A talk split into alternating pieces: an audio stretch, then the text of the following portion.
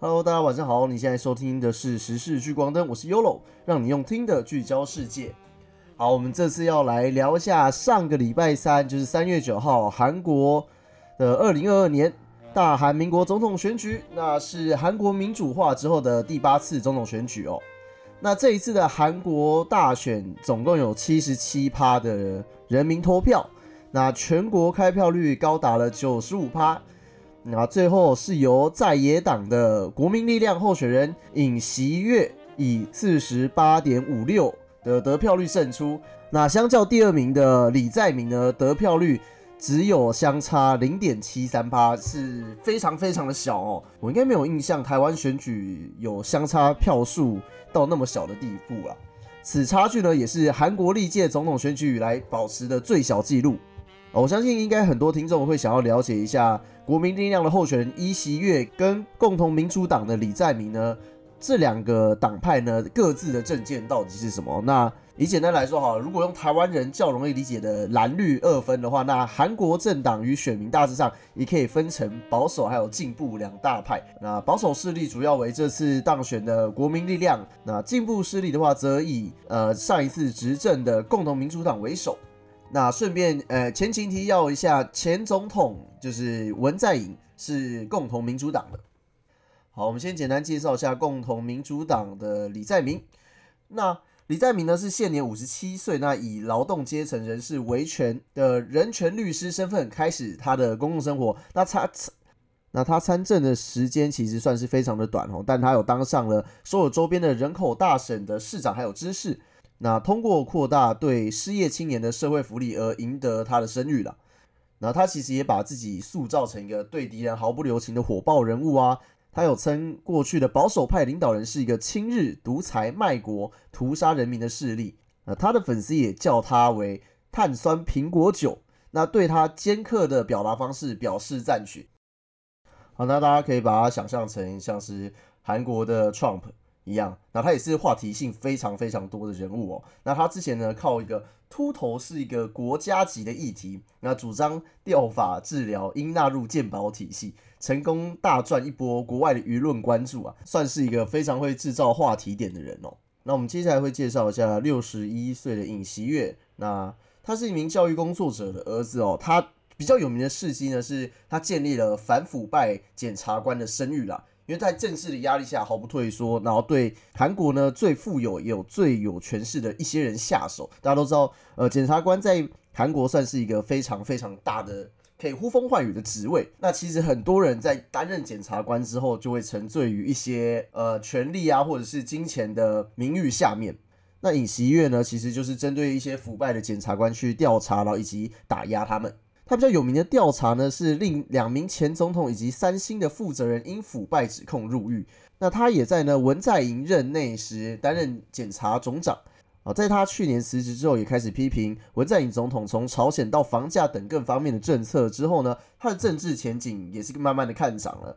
啊，但比较可惜的是，他有时候会在电视辩论中犯错。那有一些人会说他政治上的表现比较业余啊。那他的对手李在明，我们刚刚有讲到。就韩国的话题制造机靠了秃头这个议题去赚了一波热度哦，然后他其实也不甘示弱啊，那他有强调韩国饮食文化中补参汤，也就是用狗肉去做的补参汤，出现在选举的政见中，就是伊席月的主张呢是与过去保守阵营的言论并没有不同，他认为食用狗应该和宠物狗分开，那当时呢就惹怒一票动保团体，那也是增添一些不少选举的话题热度啦。好，那我们现在就要来聊一聊。两边国民力量以及共同民主党的主张了。那这次比较热烈讨论的议题呢，只要有房价、外交，还有平权的部分。呃，其实两位候选人呢，都承诺了，如果当选的话，将提供数以百万计的新住房，因为他们认为住房负担是韩国人最紧迫的问题之一，尤其是对于年轻的选民。所以，其实也不是台湾的人在面临房价的问题，韩国的更严重。那这个严重的问题呢？也是从前总统文在寅衍生出来的，所以其实那前总统呢刚好又是共同民主党，那所以呢这个问题呢其实就有点像是共同民主党多负担的压力。那两位候选人呢在面对房价的问题还有其他经济挑战的方面呢，其实存在很大的分歧哦。共同民主党的李在明，他是支持一种类似罗斯福的新政的强力政策啊，包括扩大福利还有全民基本的收入。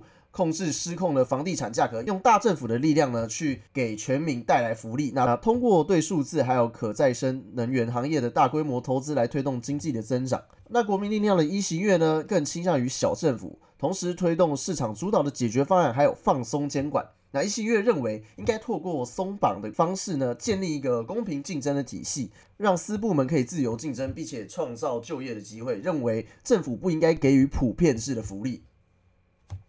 好，那接下来是外交的部分。那李在明呢强调外交会延续呃前总统文在寅的建设、和平与和解的政策。那反对在韩国部署萨德。那萨德呢叫 T H A A D。那萨德是终端高空防御飞弹，那是美国陆军研发一种采用动能击杀拦截短程与中程飞弹的防御系统。那算是美国飞弹防御署的一环。那李在明本人是反对在韩国部署萨萨德的，称美国透过部署萨德来封锁中国出海口，窥测中国秘密，完全是美方的利益。萨德不能遏制北韩，反而会使朝鲜半岛成为大国角力战场。那医学院会主张对于朝鲜采更强硬的立场，然后呼吁对朝鲜实施制裁，会慢慢的降低。对华的依赖度，那他更会希望提升可以跟美国的联系，包括重建韩美联盟啊，并在半导体、核电以及尖端技术方面与华盛顿合作。那为了应付朝鲜的威胁，他在竞选期间还提出了可能会扩大部署萨德，那刚刚好就跟李在明的政策相反。但是部署萨德会有可能导致中国强烈的反应哦。这样，尹锡悦呢，其实会废弃文在寅政府为修复与中国关系而提出的三不原则。那三不原则呢？第一个就是不追加部署萨德，那第二个是不参与美国的飞弹防御体系，以及不加入美日韩军事联盟。简单的通整一下呢，在外交方面的话，尹锡悦是比较偏向亲美的立场，那李在明呢，则是亲中的立场。呃，接下来是平权的部分。这次的选举呢，很大的决定权都在于年轻人的身上，所以两位其实都有往年轻人的市场去打进。那李在明呢，多主打为女性谋福利，那增进工作与家庭平衡，促进性别平等，那最大的限度增加国家负责照顾的比例。那此外呢，李在明也有提出根除性别暴力等选举承诺，打打算制定约会暴力惩罚法。那另外一边呢，尹锡悦将女性家族部存废问题端上台面哦，表示当选后将废除女性家族部。此外呢，尹锡悦表示将建立一个世界级的电子监狱，对性犯罪从严惩罚。但与此同时呢，也会对相关诬告行为加重处罚。那我这边有帮大家统整一下两位李在明、尹锡悦对于对外的态度哦。那对中政策基调呢？李在明是强调战略合作伙伴关系，那尹锡悦则是相互尊重为前提的合作关系。两边对于反那个萨德反飞弹系统呢，李在明是反对的，那尹锡悦是赞成的，那可会导致我们下一个文在寅三部政策呢？李在明会支持延续，那尹锡悦因为他会增设萨德反飞弹系统，呃，所以会废除文在寅的三部政策。韩中经济关系呢，李在明这边会强化半导体电池领域合作。